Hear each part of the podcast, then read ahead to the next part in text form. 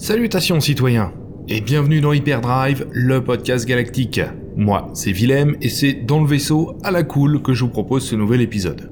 Le confinement a enfin été levé sur Sulust et nous avons pu filer vers de nouveaux horizons. C'est la bonne occasion de se remettre en selle et de faire un grand point d'actu sur la saga et les projets en cours ou à venir. Mais c'est aussi le moment de parler du sondage qui a été lancé en début d'année. Le but, sonder les auditrices auditeurs d'Hyperdrive, prendre vos impressions, ce qui vous plaît, ce qui vous plaît moins, mais aussi et surtout toutes vos suggestions pour améliorer ce podcast. Voici donc Hyperdrive épisode 55, la grande consultation.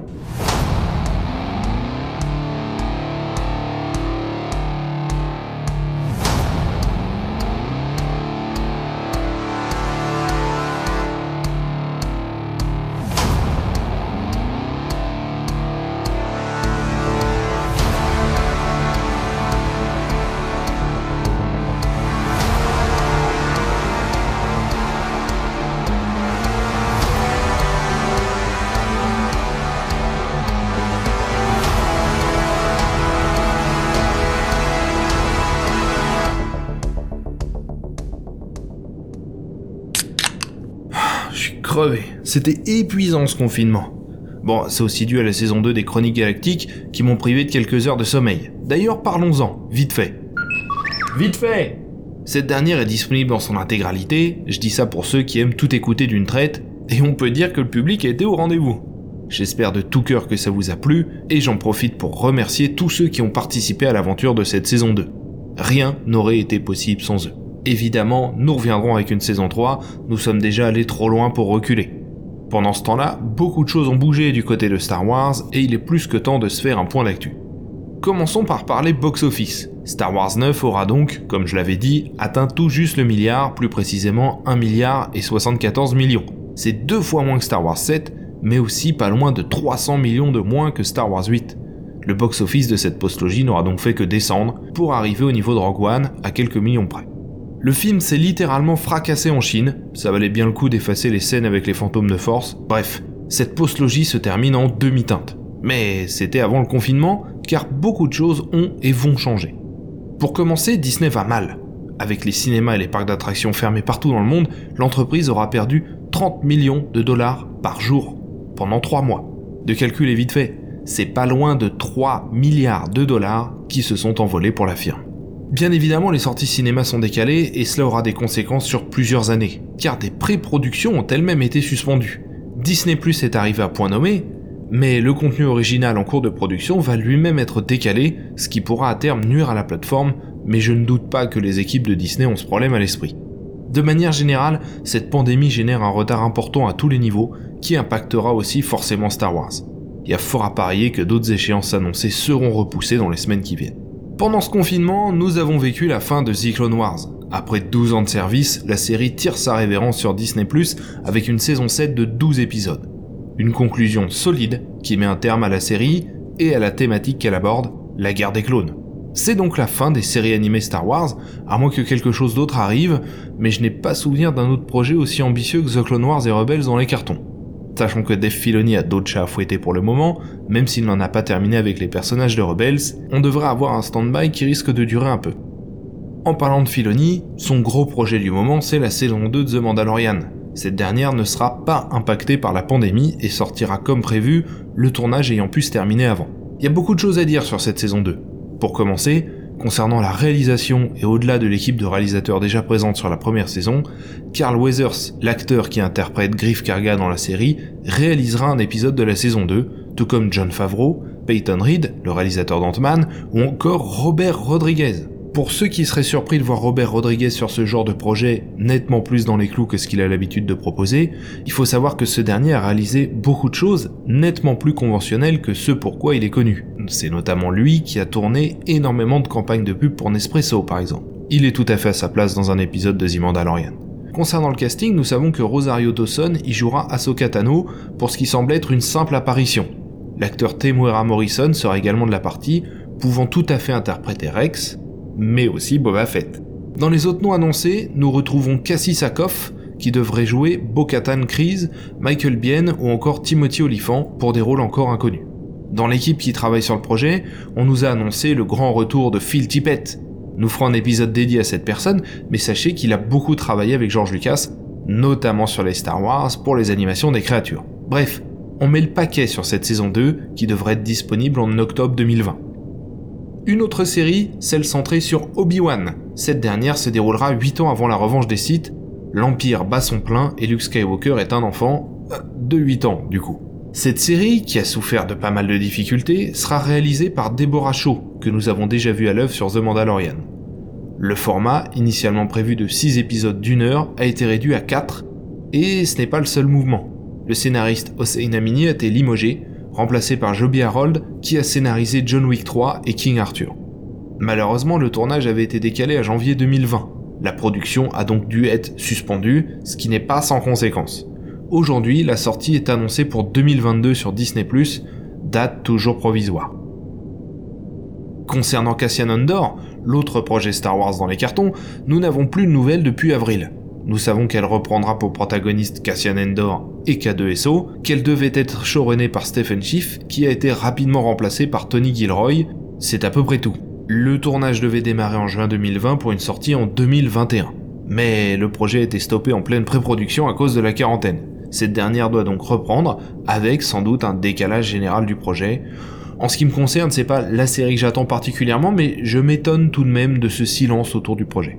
Dernier projet en date, particulièrement flou, une nouvelle série Star Wars centrée sur des personnages féminins. Voilà, c'est tout ce que nous savons pour le moment, annonce qui a d'ailleurs été faite par la future showrunneuse Leslie Headland, qui serait également la scénariste et la productrice exécutive. Trois casquettes qu'elle a déjà eues dans sa carrière, mais jamais en même temps. J'ai rien de plus à vous annoncer sur le sujet, si ce n'est dans la partie rumeur, nous en parlerons tout à l'heure. Concernant les films, Taika Waititi, réalisateur de Thor Ragnarok, réalisera et coécrira un nouveau film Star Wars. C'est tout ce qu'on sait.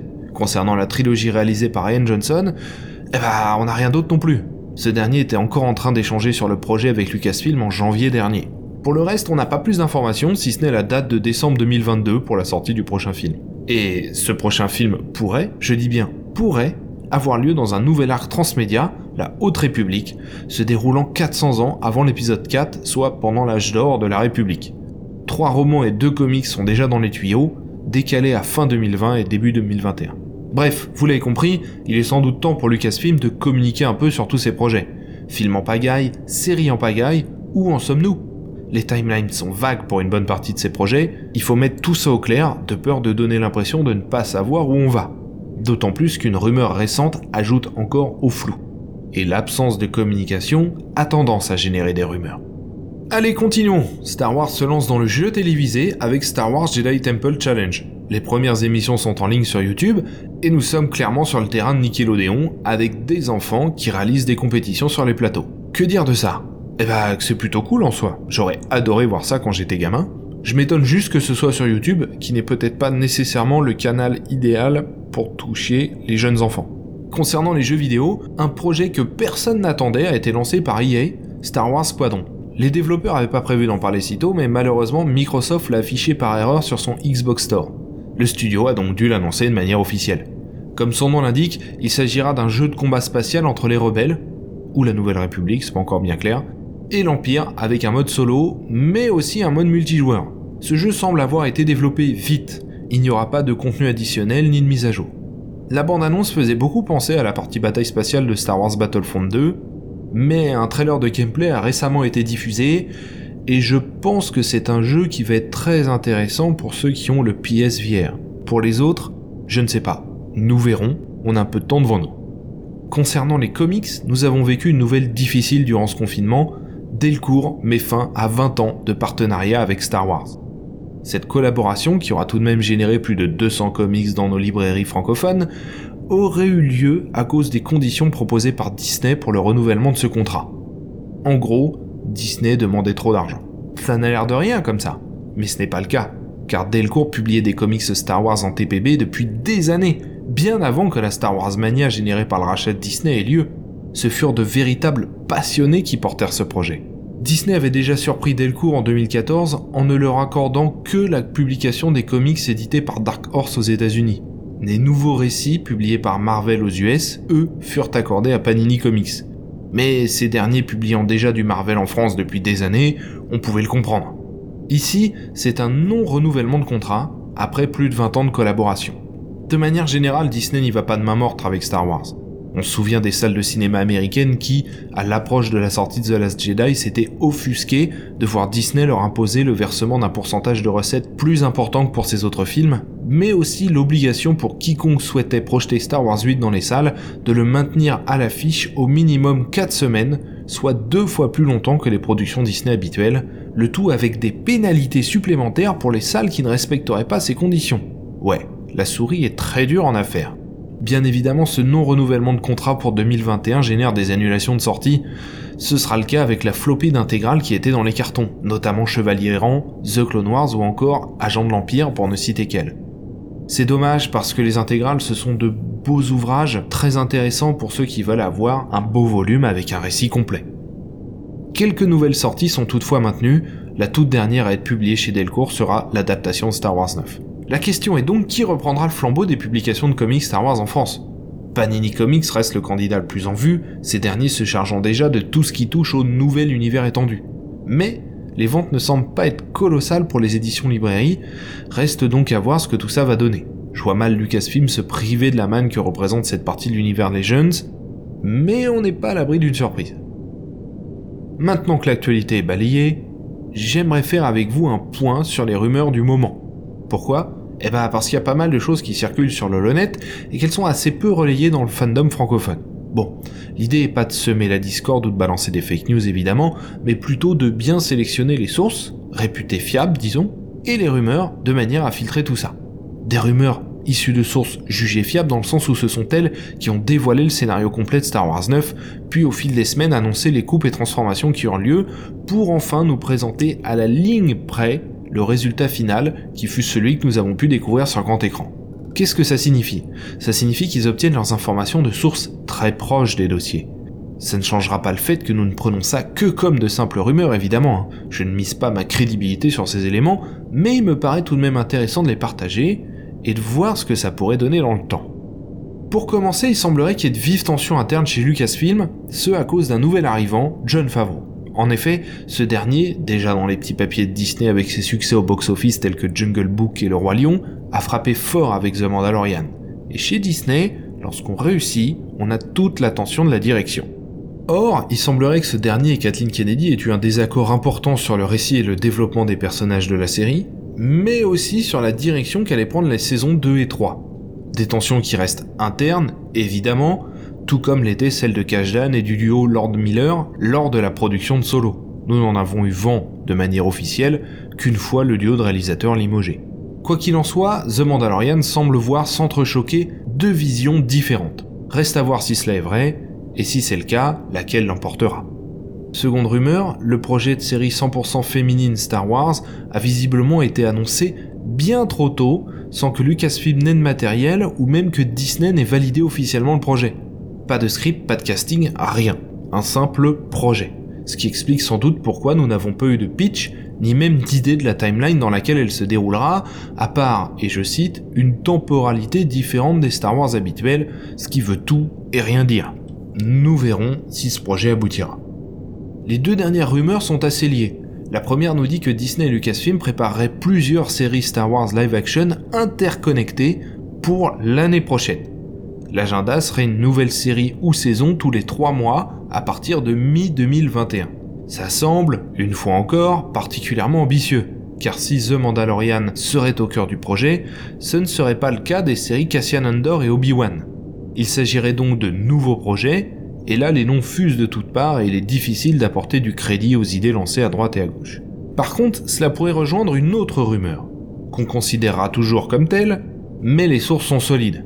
Une fois encore, ce sont les mêmes qui ont annoncé avant tout le monde les difficultés de tournage sur Solo, le scénario de Star Wars 9 ou encore le fait que J.J. Abrams partirait pour la concurrence en travaillant chez Warner sur un film d'ici dès la fin de son engagement avec Disney, un leak qui a eu lieu près de 3 mois avant sa confirmation officielle. Bref, une rumeur de taille qui serait celle de la création d'un multivers Star Wars. L'idée serait d'utiliser le Veil of the Force développé dans la série Star Wars Rebels, issu de l'épisode 13 de la saison 4 de la série. Pour ceux qui l'ignorent, il s'agit d'un portail menant à un monde entre les mondes qui permet de se jouer de l'espace et du temps.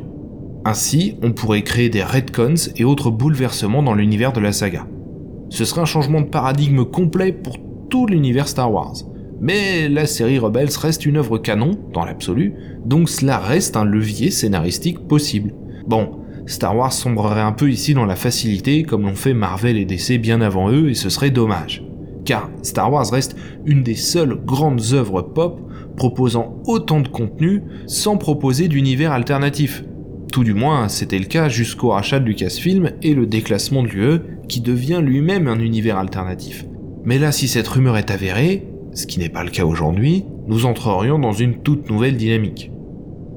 Bref, une fois encore, l'idée n'est pas de générer des crispations entre les fans vis-à-vis du studio, ce ne sont que des rumeurs, et aussi crédibles que soient les sources qui en sont à l'origine, il faut les prendre avec beaucoup de précaution. Mais je pense qu'il est tout de même intéressant de mettre tout ça dans un coin de notre tête, et d'attendre de voir si tout ceci s'avère vrai ou non.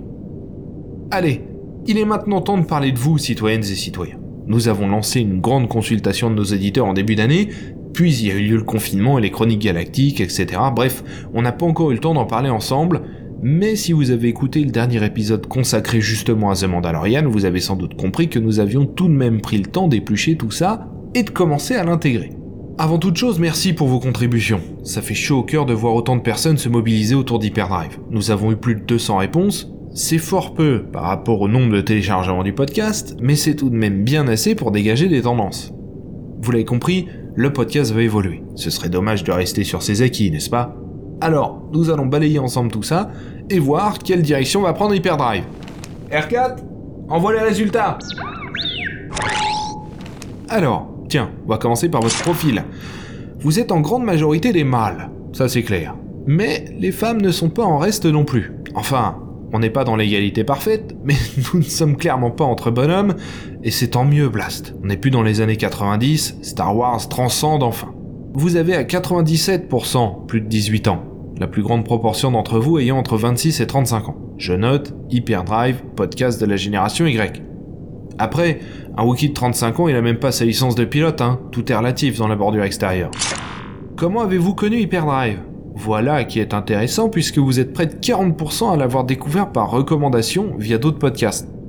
Bon, les noms qui reviennent le plus sont 24 FPS, rien que d'y penser, Star Wars en direct, Zone 52, bref, la mafia hyperdrive quoi. C'est cool parce que je sais que certains auditeurs ont découvert ces mêmes podcasts grâce à nous. Bah, synergie quand tu nous tiens En tout cas, ce sont des gens vraiment cool et leurs podcasts sont bien. D'ailleurs, tous ceux que je viens de citer font une apparition dans la saison 2 des Chroniques Galactiques. C'est un signe. Ensuite, beaucoup ont découvert Hyperdrive par eux-mêmes, en cherchant sur l'Holonet ou leur appli de podcast. Cool, la curiosité n'a jamais été un défaut. D'ailleurs, c'est ainsi que les premiers auditeurs du podcast l'ont découvert. Enfin, nous avons des recommandations issues d'autres fans et d'amis. Ça aussi c'est cool, car si chacun recommande à quelqu'un ce podcast, qui le recommande à son tour, nous régnerons un jour sur la galaxie. Et promis, je vous trouve un poste sympa, genre mauve d'une ou deux planètes, ou directeur de la production de la bière réglementaire. Vous êtes plus de 80% à écouter ce podcast via une application. Ah bah tu m'étonnes, moi je fais pareil avec ceux que j'écoute. Hein. Concernant les applis, Podcast Addict a largement vos faveurs, talonné par iTunes et enfin Spotify comme quoi ils sont pas encore le YouTube du podcast. Vous êtes tout de même 20% à passer par le site hein, hyperdrive.fr, un fan de Star Wars.com. T'entends ça, R4 Tu vois que tu fais pas tout ça pour rien Il est feignant, Blast, c'est pas possible. N'hésitez pas à acheter un œil sur un fan de Star Wars.com ou hyperdrive.fr, hein, ça mène au même endroit. D'ailleurs, on va republier quelques articles dessus, parce que ça fait longtemps et j'en ai une flopée dans les tuyaux. Après il y a plein d'autres applications et d'agrégateurs qui ressortent hein, dans, vos, réponses et c'est très bien. Donc nous on fait tout pour qu'Hyperdrive soit disponible partout, de manière à ce que chacun puisse en profiter facilement sans bousculer ses habitudes. Ah, là on entre dans le dur. Dans quel contexte écoutez-vous ce podcast? Et là vous êtes plus de 60% à répondre dans le speeder. Et ça c'est une tendance que j'avais déjà relevée en échangeant avec vous sur Twitter et Facebook. C'est aussi pour ça que l'habillage sonore est un peu plus fort que nécessaire par rapport à celui qui écoute ça au casque euh, dans son lit. Parce qu'en voiture, pas toujours simple de tout entendre avec les bruits de circulation. Bon, fut un temps où on s'était un peu trop lâché, mais on est revenu à un truc un peu mieux calibré. Moi j'ai le nouveau programme de traitement du son, je me suis pas mal formé dessus. Si tout se passe bien, ça a dû s'entendre, notamment dans la saison 2 des Chroniques Galactiques. Normalement.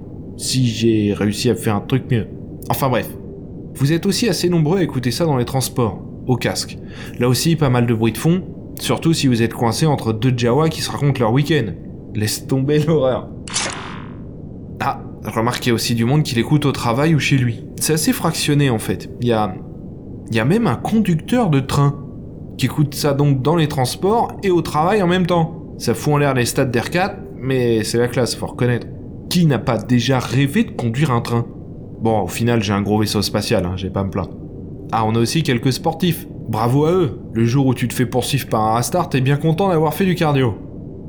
Ensuite, on constate immédiatement qu'à l'instar de son capitaine, les auditeurs d'Hyperdrive ne sont pas du matin. 60% écoutent Hyperdrive dans la journée et 30% le soir. Normal, on n'est pas des bêtes, mais saluons tout de même les 5% d'auditeurs qui s'arrachent du lit aux aurores en écoutant les aventures lointaines, très lointaines. Courage, citoyennes et citoyens, nous sommes avec vous Virtuellement, parce qu'en fait, là, nous dormons comme des bûches. Ensuite, le cœur du sujet, qu'est-ce qui vous plaît dans le podcast? Ce qui vous plaît le plus, c'est le traitement des sujets, très largement. C'est cool et ça me fait plaisir parce que j'essaye de le faire avec ma tête. Ça n'a l'air de rien, mais en tant que fan, on réagit beaucoup avec son cœur, pas nécessairement de manière très rationnelle. C'est pour ça que je me raccroche beaucoup aux faits, à l'histoire, aux chiffres, aux dates, aux stats. Alors c'est pas du tout ma façon de penser au quotidien d'ailleurs, hein. moi je suis plutôt jaune, pour ceux qui connaissent les couleurs de personnalité, le chaos créatif, bref, le mec qui pense à emmener son enregistreur en vacances mais qu'oublie de prendre son passeport, quoi. Ou qui délègue ça à la mauvaise personne. Hein, Trovard C'est ça, ouais. La mauvaise foi. Bref, je suis content que ça vous plaise. Dans Hyperdrive, on prend du recul. On pose les choses, on les décortique tranquillement, et ensuite, on donne son opinion. Cerise sur le gâteau, on a tout à fait le droit de pas être d'accord. Parfois même tout le monde a raison. Star Wars 9 a marché, c'est vrai. Star Wars 9 s'est planté, c'est vrai aussi. Bref, dans cette grande vague de folie collective qui a pris les fans de tous les côtés, nous avons gardé notre calme. Nous avons été déçus, parfois, surpris, souvent, les deux d'ailleurs en ce qui me concerne, mais nous avons pu également savourer quelques cadeaux là où on ne les attendait pas, ou plus. Mais dans tous les cas, nous gardons notre calme, comme disait George Lucas, c'est juste un film. Évidemment que c'est beaucoup plus que ça, mais si tu vis tes joies, tes aspirations et tes malheurs uniquement via ces films, tu passes à côté d'un truc formidable qu'on appelle la vie, et c'est pas le cas de la mafia Hyperdrive, voilà. Ensuite, ce qui vous plaît le plus, c'est le choix des sujets. On reviendra dessus tout à l'heure puisque vous avez fourmillé d'excellentes idées et de propositions dans la suite du questionnaire. Enfin, dans ce qui vous plaît, vient ensuite, à une très large majorité aussi, les éléments de fiction audio. Et là, je suis étonné parce que je sens, je sais que c'est quelque chose qui a plutôt tendance à partager. Certains font avec, d'autres non. Il y en a certains qui adorent, il y en a certains qui aiment moins, qui font avec ou pas. Pour cela, suivez Spano qui vous indiquera tout un tas d'excellents podcasts francophones traitant de Star Wars dans un format conventionnel. Le storytelling et les effets sonores dans Hyperdrive sont nés de manière étonnante. C'est comme un truc qui t'échappe un peu. Bon, comme on est entre nous, je vous explique. Lorsque j'étais étudiant, plus jeune, moins sage, dans le sens encore moins, que je portais des t-shirts Fear Factory, des cheveux longs, un baladeur MP3 de 256 mégas de mémoire qui me permet de mettre tranquille 30 chansons parce que personne n'avait les moyens d'acheter un iPod, j'ai eu un cours de créa. Et le prof, qui était lui-même créa pour une grande agence parisienne, nous a dit un jour, et je le cite, Le format audio est sans doute celui où il est possible de faire le plus de choses et avec lequel on en fait le moins. Et je saurais pas dire pourquoi, mais cette phrase m'a marqué. Un jour, je ferai quelque chose avec ce format audio. Et lors de l'enregistrement du premier épisode, je me suis dit, c'est quand même dommage. T'es en audio et tu proposes une simple voix. Du coup, bah, dès le premier épisode, j'ai ajouté un fond sonore. Puis avec le troisième épisode, je me suis dit, c'est quand même dommage. Tu mets un fond sonore sans interagir dedans, alors que tu peux faire ce que tu veux. Du coup, j'ai commencé à me promener dans l'univers de la saga. Puis je me suis dit, c'est quand même dommage, tu te promènes dans l'univers de la saga sans développer un personnage.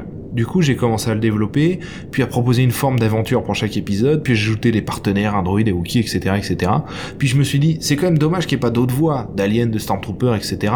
Bref, c'est cette envie de toujours aller plus loin, avec parfois des choses un peu malheureuses, hein, on est d'accord, qui ont fini par faire deux saisons des Chroniques Galactiques. Et parce qu'on a franchi hier la barre des 170 000 épisodes téléchargés sur cette fiction, je pense qu'au final ça plaît. Après, la popularité à titre personnel, je m'en fous, hein. Par contre, l'idée de proposer quelque chose qui plaise aux gens, ça, ça me parle. Offrir quelques dizaines de minutes de kiff dans un quotidien dur, de s'échapper de ce monde qui peut être difficile, parfois, injuste souvent, avec des enjeux qui nous dépassent complètement, face auxquels on est à la fois inquiet, un peu impuissant et porté par une volonté d'agir pour le mieux, bref, donner une petite, modeste, bouffée d'air frais au mieux de tout ça, si j'arrive à faire ça, je suis heureux et ça valait la peine de le faire. Je m'égare un peu là. Eh, je parlais tout seul, change les condensateurs au lieu de la ramener là. Bref, si la partie fictionnelle et l'habillage sonore d'Hyperdrive vous plaisent, eh ben c'est franchement cool. Merci les amis. Évidemment que ça plaît pas à tout le monde, c'est un format assez unique quelque part, donc ça tranche, mais on s'en fout, non? Enfin, à nouveau, il y a plein de choses formidables à écouter dans un format classique. Allez, maintenant ce qui ne vous plaît pas, et là il y a deux éléments qui viennent, à savoir le rythme de publication des épisodes et leur durée. Ce qui me permet de rebondir sur vos suggestions sur le sujet. Pour vous, si je prends les tendances qui se dégagent nettement, le format parfait c'est un épisode d'Hyperdrive de 30 minutes tous les 15 jours. Bon, c'est clair que c'est l'idéal, moi je suis bien d'accord avec vous. Mais malheureusement, c'est un peu compliqué de le tenir sur le long terme. Les semaines sont très remplies, avec beaucoup de projets. C'est un peu mon moteur, je, le reconnais. Mais il y a beaucoup de choses dans les tuyaux. Il y a un roman, déjà, c'est l'occasion d'en parler. Un roman de SF qui développerait les bases qui ont été jetées dans la nouvelle Redneck que j'ai eu la joie de publier dans le recueil de Zone 52, qui est encore dispo d'ailleurs, je crois. Donc de la pure soft SF, qui n'est pas Star Wars, un univers de soft SF original, que les amateurs de Firefly, de Borderlands, de Star Wars, de Mad Max et j'en passe vont aimer. Ah ouais, alors ça fait un grand mix étonnant balancé comme ça, mais je vous jure qu'il y aura un peu de tout ça. Et ça demande du temps. Il y a aussi un super projet audio porté par Seasons dans les tuyaux, que je salue, je suis d'ailleurs en retard, je vais m'y mettre très vite, et le label Plopcast prépare lui aussi un truc dans lequel je vais gribouiller quelque chose, parce que ça a l'air quand même super cool sans compter l'émission de Zone 52, Killer on the Loose, ou encore la saison 3 des Chroniques Galactiques, et puis il y a la vie en dehors de la matrice créative, hein, ne l'oublions pas non plus. Bref, du coup, un épisode tous les 15 jours, sans coup férir, c'est quelque chose de compliqué à tenir dans le temps. Ah, j'y ai beaucoup réfléchi, hein, parce que moi-même c'est le rythme qui me plaît le plus. On fera tout pour le faire, citoyen, c'est promis. Par contre, faire un épisode de 30 à 45 minutes, ça c'est faisable. Et c'est ce qu'on va faire à partir de maintenant les épisodes d'Hyperdrive feront désormais cette durée, ça me va. Dans les choses qui ne vous plaisent pas, j'ai eu une paire de réponses parlant de la republication d'épisodes. Alors là, il y a un malentendu, citoyen. Dans Hyperdrive, on se flatte de n'avoir strictement jamais republié aucun épisode. Il y en a 54, sont tous des épisodes différents, jamais de rediff. Si vous constatez des republications d'anciens épisodes sur votre flux RSS ou votre application, ça vient pas de nous peut-être de votre application, je sais pas. La seule chose que nous faisons, c'est que nous publions les épisodes des Chroniques Galactiques dans le flux d'Hyperdrive et celui dédié aux chroniques. Mais tout n'est publié qu'une seule fois. On n'est pas Radio France, hein. Bon, on en arrive à la partie la plus importante de la consultation, vos suggestions. Et là, je reconnais que vous fourmillez de très bonnes idées. Pour commencer, celle d'avoir des invités vous plaît. Et nous avons commencé avec Jérôme pour échanger autour de The Mandalorian pour un bel épisode d'une heure et demie qui a bien marché d'ailleurs. On va poursuivre ça et on poussera encore en proposant des interviews. Je sais pas encore quelle forme elles prendront, nous verrons. Moi j'adore l'idée d'intégrer les invités dans de la fiction. Jérôme a bien joué le jeu et c'était super cool et puis on essaiera de continuer dans cette direction. J'ai aussi envie d'inviter des fans de Star Wars engagés qui proposent des choses fortes, comme la 501ème Légion par exemple. Bref, des invités, il va y en avoir. Dans les idées que vous avez proposées, celle qui revient le plus est celle d'élargir pour de bon Hyperdrive à la SF au sens large vendu. Moi ça me va bien, j'ai tellement à dire sur tellement de trucs. D'ailleurs, on parlera bientôt de la plus longue saga de SF de tous les temps, qui est européenne et que peu de monde connaît en France. On parlera aussi de Tron, j'en ai parlé avec l'équipe de Zone 52 dans la dernière émission, elle est dispo, allez-y, mais j'ai encore tellement à dire sur le sujet qu'on développera ça dans Hyperdrive. Et là aussi, on pourra faire venir des invités qui s'y connaissent, bref, on va bien s'éclater. Ensuite, vous avez pas mal d'idées de sujets liés à la saga. Des portraits de personnes ayant participé au film, comme Ben Burt, etc. Traiter des œuvres de l'univers étendu, des romans notamment. Les séries avec Clone Wars et Rebels, je ferai un épisode dessus évidemment. Elles sont déjà dans la liste des sujets à aborder un jour, mais je reconnais que je suis pas un hardcore fan non plus des séries animées Star Wars. C'est très bien, il hein, a pas de souci, mais je me relève pas la nuit pour les revoir quoi. Ensuite, les produits dérivés. On s'est déjà fait un premier épisode sur les figurines depuis, mais on va effectivement continuer parce qu'il y a beaucoup à dire, d'autant plus que c'est un marché en pleine transformation. On verra comment on articule ça, par thématique, par décennie, etc. On va se pencher dessus. Ensuite, on a d'autres sujets plus précis, comme le scénario de Duel of the Fate de Trevorrow. Effectivement, il y a des choses à dire dessus, ça avait l'air super ambitieux, sans doute plus que ce qu'on a eu au cinéma, mais bon, faut sans doute pas trop l'idéaliser non plus, ça reste le mec qui a vidé la saga Jurassic Park de toute son épaisseur philosophique, hein. Mais bon, je m'égare à nouveau. La question de la canonicité de Star Wars. Alors ça, c'est un sujet qu'on va effectivement traiter, parce qu'il y a beaucoup à dire et surtout à reclarifier. Je m'en suis rendu compte en faisant un épisode bilan de ces dix dernières années de Star Wars chez Rien que d'y penser, que je salue. C'est pas très clair pour tout le monde tout ça, car au final, l'ancien univers étendu n'a jamais été canon.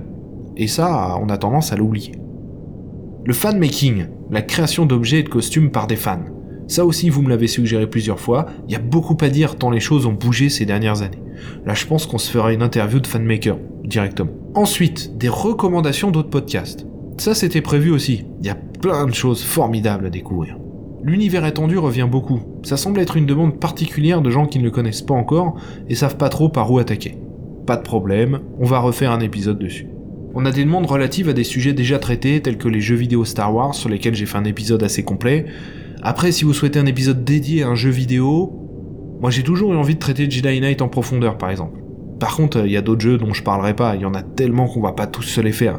Mais Jedi Knight, The Republic, peut-être même Republic Commando. Bah, j'ai trouvé ce jeu cool à l'époque, à tel point que j'avais demandé à un fanmaker de me faire une réplique grandeur nature du casque. Je l'ai encore d'ailleurs. Enfin, bref, je note. on a aussi des propositions de sujets à côté de Star Wars, ou gravitant autour, un peu comme celui sur la VF. Les coulisses, les influences, ou des choses plus proches du fandom français. De bonnes idées, ça me va bien. Alors on a aussi plusieurs fois le monomythe de Joseph Campbell, Bon, c'est un sujet qu'on va traiter une bonne fois, parce que ça revient tout le temps sur la table, placardé comme un argument péremptoire sur la qualité ou non d'un Star Wars, ou à l'inverse comme quelque chose qui ôterait toute notion d'originalité à la saga, etc. En plus, la plupart des gens qui en parlent n'ont pas lu le livre de Campbell, le héros aux mille visages. Le monomythe, c'est un concept, c'est pas de la science, c'est juste une théorie, rien de plus. Bref, on se fera un épisode dessus parce que c'est très intéressant, déjà, mais aussi pour, une fois encore, remettre les choses à leur place et prendre un peu de recul. On me propose aussi plusieurs fois d'être présent sur YouTube. Alors, les Chroniques Galactiques sont sur YouTube, via la page de Saga Audio et compagnie, qui publie des fictions audio de tout genre dessus. Merci d'ailleurs à son créateur. Concernant Hyperdrive, j'avoue que je suis partagé. En fait, je suis pas un grand fan de la communauté YouTube, que je trouve particulièrement critique pour des gens qui se contentent de consommer du contenu gratuit sur leur smartphone. Et Star Wars est devenu un sujet tellement clivant sur cette plateforme que je sais pas si j'ai envie d'entrer dans une arène comme celle-là. J'ai déjà pris pas mal de recul vis-à-vis du fandom sur les réseaux sociaux à cause de ces crispations. Bon après, pourquoi pas, hein, on verra. Ensuite, vos suggestions pour améliorer le podcast.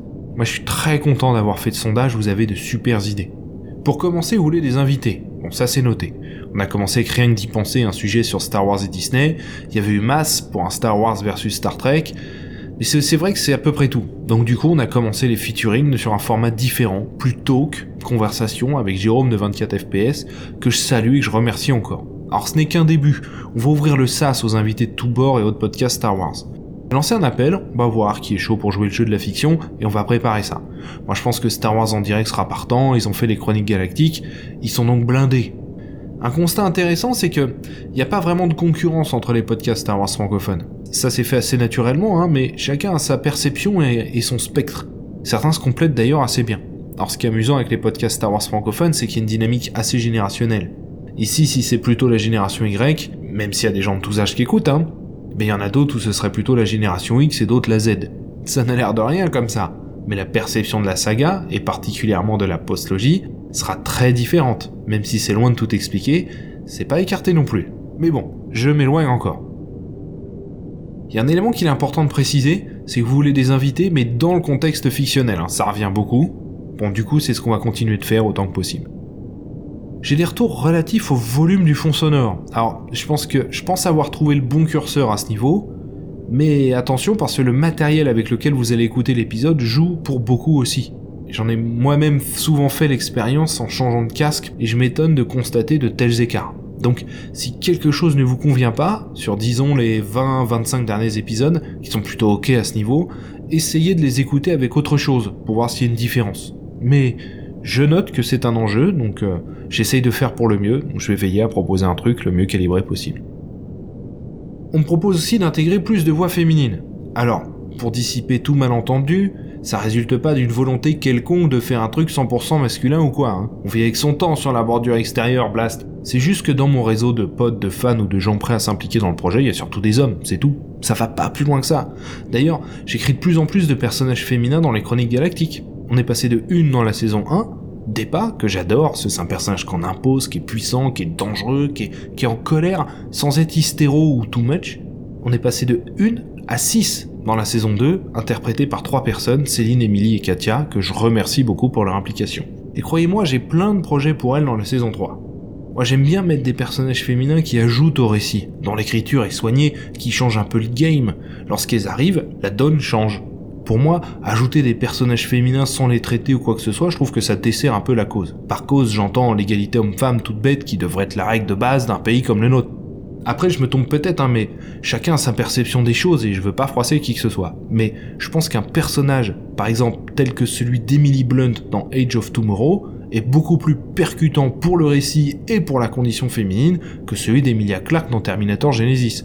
Parce que, avec Emily Blunt dans Age of Tomorrow, on propose une femme super badass, forte, athlétique, crédible d'un bout à l'autre, qui s'entraîne dur, qui vit pour et sur le champ de bataille, qui a galéré comme tout le monde pour arriver à ce niveau d'impact et de badasserie dans le récit.